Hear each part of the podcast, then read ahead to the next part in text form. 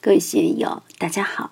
今天我们继续学习《禅说庄子·泽阳》第三讲“世难医疗避俗与白举哭丧”第八部分，让我们一起来听听冯学成先生的解读。很多人总是抱怨自己无知，禅宗祖师们却说不知最亲切。孔夫子也说：“知之为知之，不知为不知，是知也。”我们在求知的同时，最好花一点时间研究一下这个不知，这会给你带来惊喜的。一旦你明白了这个无知，也就可能悟道了。我们一定要给自己留下无穷的空间、无尽的空间地带，这就叫无知。要善于养这个无知。有的人觉得自己无知，很窝囊，很颓唐。别人那么多知识，我自己一穷二白，什么都不知道，什么都不知道才好啊！一张白纸，好画最美最新的图画，好写最新最美的文字。所以，不知并不是坏事。知识多了，用文化大革命时期的话来说，知识越多越反动。佛教认为知识多了成了所知障、知见障，也麻烦。道家是坚定讲绝胜气质的呀。另外，不少的人学了很多知识，如现在的硕士、博士，他们把所学的消化了吗？吸收了吗？能变成智慧运用无碍吗？未必呀。这三十年出了那么多硕士、博士，干出成果的有多少？大多消化不良、拉肚子的也不少，还不知有多少是注水的硕士、博士。所以，无知有无知的妙用。老子说：“常无欲以观其妙。”无就是无知无欲，什么都无，就为了观其妙。知与不知中间有条线，我们怎样才能越得过这条线，又回得来？这个才是人生的真功夫。庄子在这里说的很妙：人皆尊其智之所知。而莫知是其智之所不知而后知。严格来说，我们的所知，凭什么你能够知道？就是凭你不知嘛。电脑为什么性能好？空间大，内存大，这就是无知。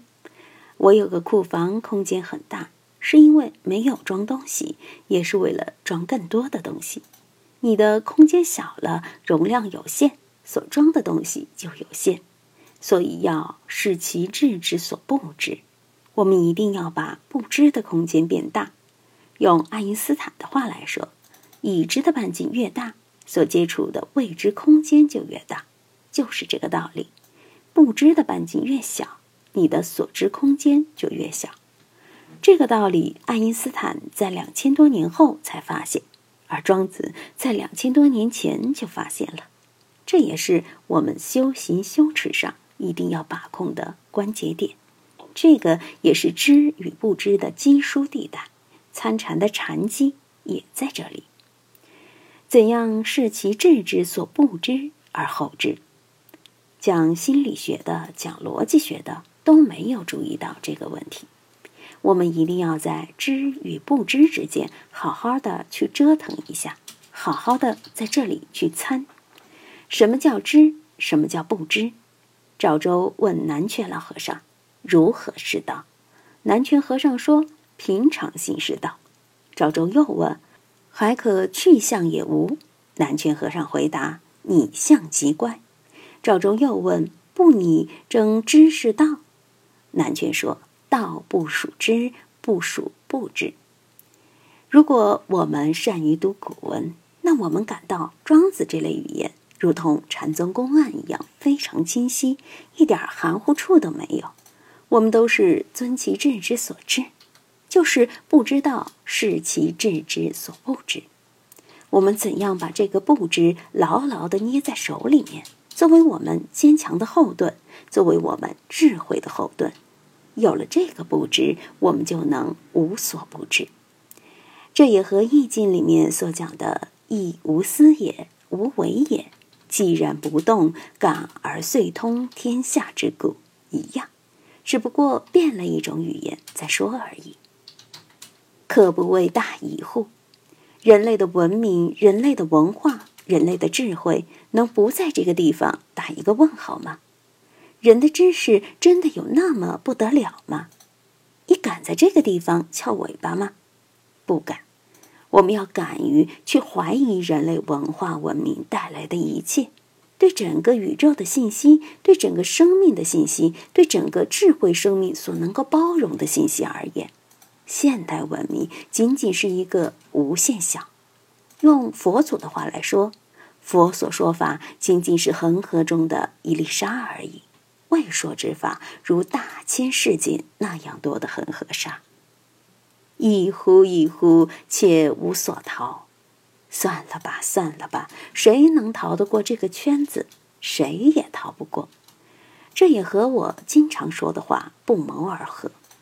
我们永远都处在一个十字路口上，前面是未知未来，后面是已知过去。无论你走了多远，永远都有未来，永远都有未知。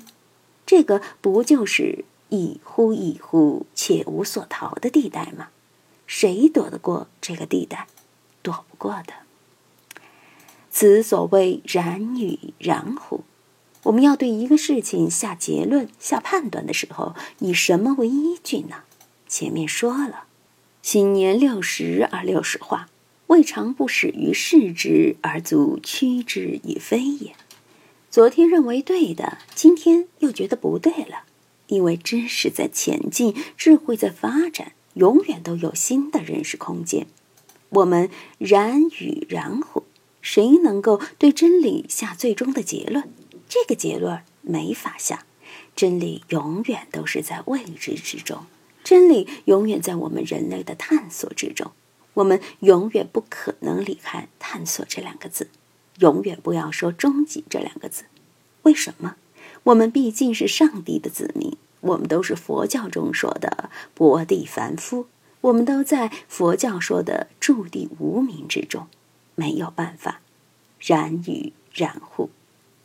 我们在大道面前一定要谦卑一点，千万别去玩自己的聪明才智、富贵荣华，在大道面前翘尾巴，没有好下场。当了皇帝是这样，当了教主也是这样。倒台的教主们都认为自己了不起，就倒台了；谦虚的就没事，成仙的、隐了的、藏了的就太平了。所以还是谦卑一点好。千万别翘尾巴。今天就读到这里，欢迎大家在评论中分享所思所得。我是万万，我在成都龙江书院为您读书。